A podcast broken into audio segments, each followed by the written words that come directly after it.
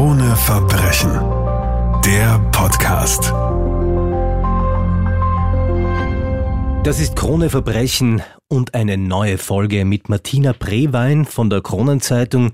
Hallo Martina. Hallo, Servus. Martina, du bist Kriminalreporterin der Krone und beschäftigst dich regelmäßig mit aktuellen und vergangenen Mordfällen und Rätseln, unter anderem mit dem Tod einer Studentin, Martina. Wir machen jetzt einen Sprung in das Jahr 2005. Wir sind an einem Strand in Kroatien. Dort verbringt ein Ehepaar aus Niederösterreich, Ende 40, einen Urlaub. Sie sitzen am Strand und dann kommt ein furchtbarer, entsetzlicher Anruf, der diesem Urlaub ein jähes Ende versetzt. Sie sind da auf einem Campingurlaub und Sie sind da gewesen, auch in Ihrer Stammstrandbuch und haben halt dort zu Mittag eine Kleinigkeit gegessen und dann ist ein Anruf bekommen äh, vom Bruder der Frau am Handy des Mannes und der sagt noch, ja, alles ist wunderbar da, also denkt sich, der will einfach nachfragen, was da los ist und wie der Urlaub läuft und ähm, der sagt dann zu ihm, du, ich muss dir sagen, es ist etwas fürchterliches passiert und er sagt dann, ja, was, was? Der stockt dann dahin und er denkt sich, ja, es ist vielleicht mit, mit den Eltern etwas passiert und fragt halt danach und, und er gibt keine Antwort und dann irgendwann sagt er nein äh, mit Daniela. Man muss dazu sagen, Daniela ist die jüngste Tochter dieses Ehepaars gewesen, 19 Jahre alt. Mhm. Sie hat damals zu dieser Zeit gerade in Innsbruck studiert und sie wurde in der Nacht davor ermordet. Was für eine furchtbare Nachricht, die einen da ereilt am Handy. Was macht man in dieser Situation? Man bricht einmal alle Zelte ab und haut sich sofort ins Auto und fährt los, nehme ich mal an. Sie ja. sind in ihren Campingbus gestiegen. Sie haben noch geschwind irgendwelche Sachen reingepackt, haben sie erzählt und sind dann sofort Richtung Innsbruck gefahren. Sie haben ja auch noch überhaupt nicht gewusst, was jetzt genau überhaupt passiert ist. Sie haben nur erfahren, die Tochter wurde ermordet. Sind dann eben nach Innsbruck gefahren, haben sich die ganze Zeit am Weg einander beteuert, das kann doch alles nicht wahr sein und das ist sicher eine Verwechslung und warum ihr Kind und hundertprozentig kann das nicht so sein, ja. Sind dann dort in Innsbruck angekommen, sind zur Polizei gefahren, die wurden, äh, die Polizisten haben sie dann äh, geschickt in die Innsbrucker Gerichtsmedizin, wo die junge Frau gelegen ist und mussten sie identifizieren.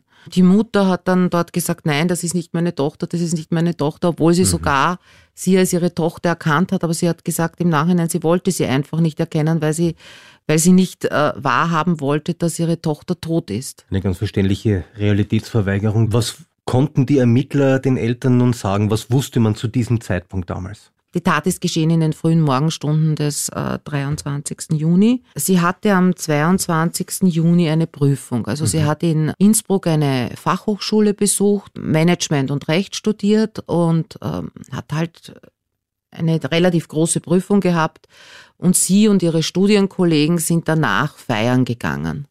Also sie waren in verschiedenen Lokalen, also die meisten dieser, dieser jungen Menschen haben in, in Studentenwohnheimen gewohnt, sind dann auch teilweise in Studentenwohnheimen gewesen, dann wieder in einem, in einem Lokal, also ein bisschen abwechselnd. Das ist bis in die frühen Morgenstunden dahingegangen, ja. Ich sowas um fünf Uhr früh, also da muss es ja schon, war es ja schon hell, ja, mhm. dürfte sie sich auf den Heimweg gemacht haben. Sie ist mit dem Fahrrad unterwegs gewesen und ist in Innsbruck noch, also beim Rapoldi Park, also relativ zentral gelegen eigentlich, ist sie bei einer Telefonzelle stehen geblieben und wollte dort offenkundig noch irgendjemanden anrufen. Also das hat man auch danach noch herausgefunden, also dass sie wirklich also diesen Telefonhörer in der Hand gehabt hat, dass sie noch versucht hat irgendwie zu tippen. Wen sie aber angerufen hat, wusste man nicht, weil sie es ja noch nicht gemacht hat. Und während sie da versucht hat, jemanden anzurufen, ist sie überfallen worden und äh, ist erstochen worden also mit zwei, zwei tiefen Stichen, also es, es, wurde ihre Lunge und ihr Herz äh, durchbohrt. Haben die Ermittler nun irgendeine Art von Spur gehabt? Gab es gewisse Verdachtsmomente?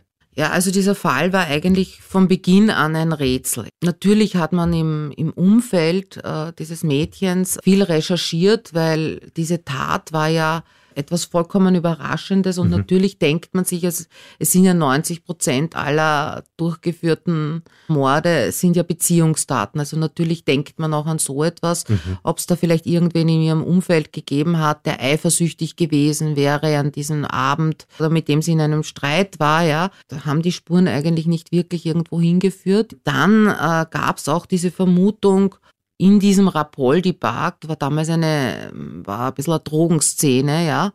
Und man hat dann vermutet, dass es möglicherweise irgendein Drogensüchtiger gewesen sein könnte, also der möglicherweise irgendeine eine Psychose gehabt hat, ja, und einfach irgendjemand, also dass sie wirklich ein Zufallsopfer geworden ist. Dann gab es auch noch diese leise Vermutung, es wurde damals in diese Drogenszene gerade eine Frau eingeschleust, eine, mhm. eine Kripo-Beamtin, also eine verdeckte Ermittlerin, und die hatte genauso wie die Daniela lange blonde Haare und dass sie möglicherweise verwechselt wurde mit dieser Beamtin und darum eben irgendeine Racheaktion aus der Drogenszene oder so. Aber da hat sich auch nie wirklich ein Hinweis ergeben, dass das Ganze so gewesen sein könnte. Die Eltern der ermordeten Daniela haben also momentan noch keine Gewissheit, was mit ihrem Kind passiert ist und auch die Ermittler tappen derweil noch im Dunkeln. Ein wenig später gibt es dann wieder weitere Hinweise, Martina. Aber bevor wir dorthin kommen, Lass uns doch noch ein bisschen das Leben von Daniela Kammerer betrachten. Warum ist diese äh, junge Niederösterreicherin eigentlich von Niederösterreich nach Innsbruck gekommen und wie ist ihre Familie damit umgegangen? Sie ist in einem relativ abgelegenen Dorf aufgewachsen, unter sehr behüteten Verhältnissen. Also die Eltern waren jetzt nicht besonders reich, also der Vater Automechaniker, die Mutter Postbedienstete, sie hat auch noch eine Schwester. Aber die Eltern haben halt immer alles für ihre Kinder getan, also dass die, dass die Kinder eine tolle Schulausbildung bekommen. Und die Daniela ist, war auch in, ihrem, in ihrer Ortschaft, also da kann man reden, mit wem man will, irrsinnig beliebt, weil sie war halt ein sehr ein fröhliches Mädchen, auch sehr empathisch und hatte schon große Träume irgendwie. Also sie wollte unbedingt Karriere machen, sie wollte die Welt bereisen, sie wollte eine Familie gründen dann irgendwann. Und nach der Hackmatura hat sie dann beschlossen, wo sie auch eine gute Schülerin war, ohne eigentlich viel zu lernen, wie alle erzählen, ja. Und da hat sie dann beschlossen, also sie möchte eben Management und Recht studieren, allerdings äh, in Innsbruck. Der Grund war der, dass ihr damaliger Freund auch aus der Gegend dort nach Kufstein gegangen ist und dort studiert hat. Und damit sich die beiden ein bisschen nahe sind, hm. wollte sie halt in Innsbruck auf die Fachhochschule gehen. Und der zweite Grund war, also glaube ich auch, dass sie einfach einmal weit weg von zu Hause sein wollte, also sozusagen um ein neues Leben irgendwie einmal kennenzulernen. Und die Eltern waren eigentlich dagegen, weil sie hätte ja in Wien studieren können auch, ja. Mhm. Und äh, da lebt nämlich eine, eine Großmutter von ihr und da hätte sie sogar umsonst leben können. Aber das wollte sie nicht und sie wollte unbedingt nach Innsbruck und hat dann dort in einem Studentenwohnheim gelebt. Das war eigentlich der Grund und sie war ja erst im ersten Jahr, also sie wäre ja zwei Tage nach ihrem Tod, wäre sie 20 Jahre mhm. alt geworden. Und es gingen dann eben die Ermittlungen weiter. Äh, man hat dann eben ihr ganzes Leben zurückrecherchiert, also alle ihre, ihre Kontakte, die sie hatte, vor allem auch die ganzen neuen Kontakte, die sie in Innsbruck hatte. Und hat sich dann gedacht, ja, also sie hatte so viele Freunde und so viele, also sie war immer ein lebenslustiger Mensch. Und dann hat man sich gedacht äh, von der Polizei, na ja, vielleicht war es doch irgendjemand aus ihrem Umfeld, weil diese Ermittlungen in der Drogenszene haben ihm überhaupt nichts ergeben. Und, und normalerweise ist dann schon, dass irgendwer anderer spricht oder die eben, also wenn ein Drogensüchtiger etwas begeht, redet er dann auch im nächsten Drogenrausch vielleicht darüber. Mhm. Aber es hat sich wirklich überhaupt kein Hinweis auf so etwas ergeben. Darum ist man dann wieder mehr sozusagen auf ihren Freundes-, Bekanntenkreis irgendwie gekommen. Und ihr Begräbnis damals, also das war ein riesiges Begräbnis, da sind eben von überall her ihre ganzen Freunde, also die sie auch neu kennengelernt hatte, gekommen. Die meisten haben ihr ins Grab noch Briefe gelegt. Daraufhin haben sich die Ermittler gedacht, na ja, das war dann 2008, wir machen einen Versuch, wir öffnen dieses Grab also mit Zustimmung der Eltern wurde das gemacht schauen uns diese Briefe an und es wurden ja auch, also man muss ja sagen, in der Gerichtsmedizin wurden ja auch natürlich an, an Danielas gewandt, ja, also wurden DNA-Spuren ja. auch sichergestellt von anderen Personen. Und man hat sich gedacht, jetzt öffnen wir das Grab, untersuchen alle diese Briefe, dass wir DNA darauf finden, äh, schauen wir mal, ob da vielleicht irgendjemand, der möglicherweise an diesem Abend gar nicht mit ihr zusammen war, aber ihre DNA auf Kleidungsstücken oder auf ihrem Leichnam war möglicherweise. Da wurde dann diese Überprüfung gemacht, aber diese Briefe waren alle unbrauchbar. Also diese DNA war schon verwest. Es gibt also momentan keine Spur zu einem potenziellen möglichen Täter. Und wir machen jetzt wieder einen zeitlichen Sprung und kommen wieder zu äh, schon in diesem Podcast mehrfach angesprochenen Cold Case Abteilung der Polizei. Im Jahr 2013 wird das Ganze wieder aufgerollt und es gibt wieder neue Hinweise, Martina. Ja, also es wurden dann die Ermittlungen, nachdem das Ganze 2008 nichts ergeben hat, wurden dann die Ermittlungen nicht ganz abgeschlossen, aber man hat dann keine Ermittlungsansätze mehr gesehen. Und es wurde dann äh, 2013 der Fall aufgerollt von der Cold Case Abteilung. Das heißt, man geht wieder alle alten Akten durch, schaut sich ehemalige Vernehmungsprotokolle an mit Hilfe von Profilern, schaut sich irgendwelche Unstimmigkeiten an, auf jeden Fall ist dann aufgrund dieser Erhebungen ein junger Mann unter Verdacht geraten, ein mhm. Studienkollege von der Daniela, der auch damals mit ihr unterwegs gewesen ist in dieser Nacht, in dieser verhängnisvollen, wie man auch immer schon wusste, ja. Sie dürfte eigentlich kurz vor ihrem Tod mit ihm zusammen gewesen sein. Sie, das hat er auch, aber auch nie geleugnet. Sie war noch bei ihm äh, zu Hause in seiner Studentenbude, ja, mhm. äh, in seinem Zimmer und die haben noch etwas zusammen getrunken und sie ist dann nach Hause gefahren. Also so seine Aussage. Und von ihm wurden eben damals relativ viele DNA-Spuren äh, sichergestellt an ihr. Also an ihrem Rock, auch an ihren Oberschenkeln.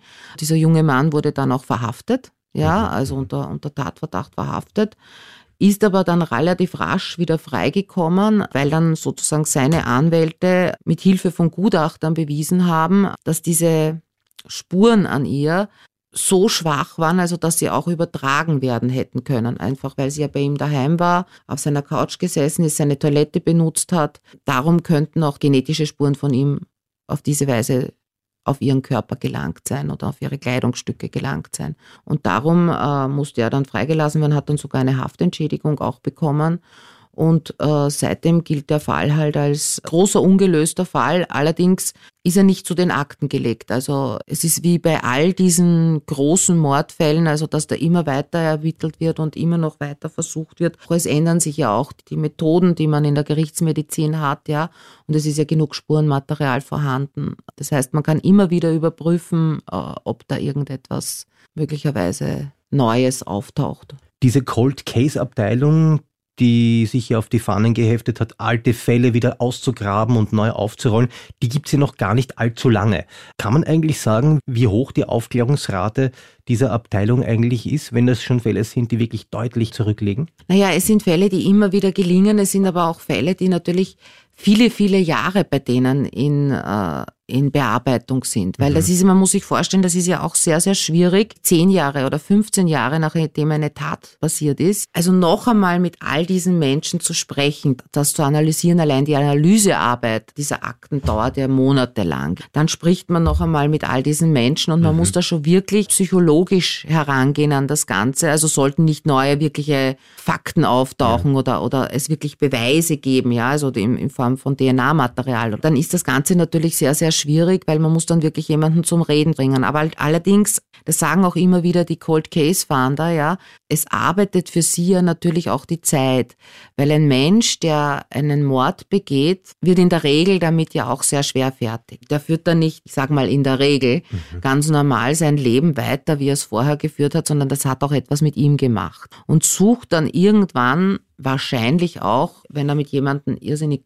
vertraut ist, fängt er vielleicht auch einmal darüber zu reden an, ja. Mhm. Also das heißt, dieser Zeitfaktor hilft einerseits dann dieses Verhalten auch, wenn man sieht, dass sich jemand nach einer Tat plötzlich vollkommen anders verhält, als er sich davor verhalten hat. Also wenn jemand vorher ein, ein eher sagen wir mal, äh, extrovertierter Mensch war und dann nach dieser Tat immer introvertierter wird mhm. und sich immer mehr zurückzieht, dann, dann ist erkennbar, dass da irgendwas möglicherweise passiert ist in seinem Leben und zwar wirklich etwas Einschneidendes, ja, und was ihn sehr belastet. Das sind auch alles Dinge, die Sie natürlich berücksichtigen und das eben viel mit Befragungen rundherum im Umfeld von Vernommenen, von einst Vernommenen, dass man sich anschaut, wie die einfach weitergelebt haben. Es sind natürlich, es hat schon Erfolge auch gegeben, ja. Also es wurde der, der Fall Julia Kürer mhm. geklärt von der Cold Case Abteilung. Das war äh, dieses Mädchen aus Pulkau, das am, quasi am Heimweg von der Schule spurlos verschwunden ist. Dieser Fall wurde dann wirklich im Nachhinein noch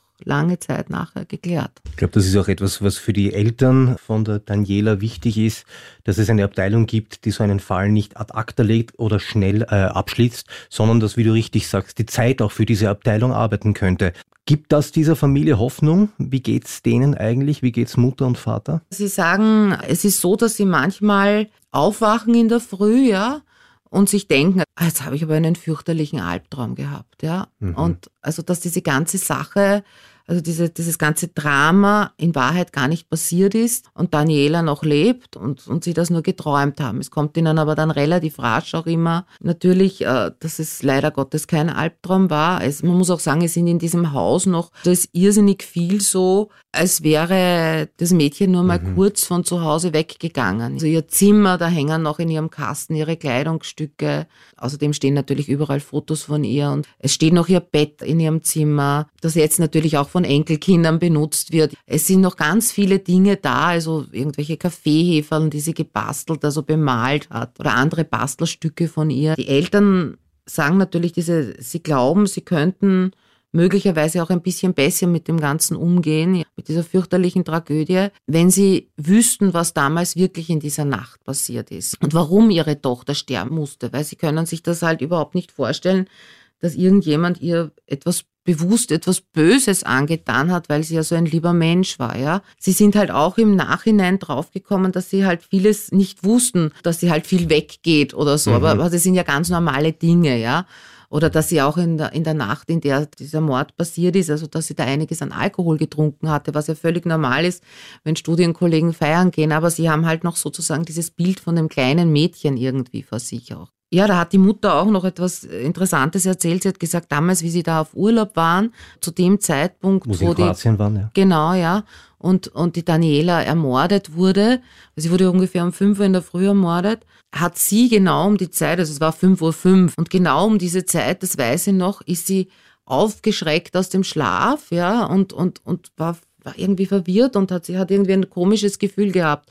Und sie denkt sich im Nachhinein, also im, zum Zeitpunkt ihres Todes hat ihr Kind mit ihr noch Verbindung aufgenommen, ja. Die Eltern waren früher sehr gläubige Menschen, haben aber dann nach dem Tod von der Daniela irgendwie den Glauben an Gott verloren, weil sie sagen, ja, es kann für sie keinen Gott mehr geben, also der so ungerecht ist und ihnen das Kind nimmt und ihrem Kind so ein Leid antun lässt. Ihre einzige Hoffnung bleibt eben, dass dieser Mordfall aufgeklärt wird. Sie sagen halt, dass sie möglicherweise damit zur Ruhe kommen können. Daniela wäre heute über 30.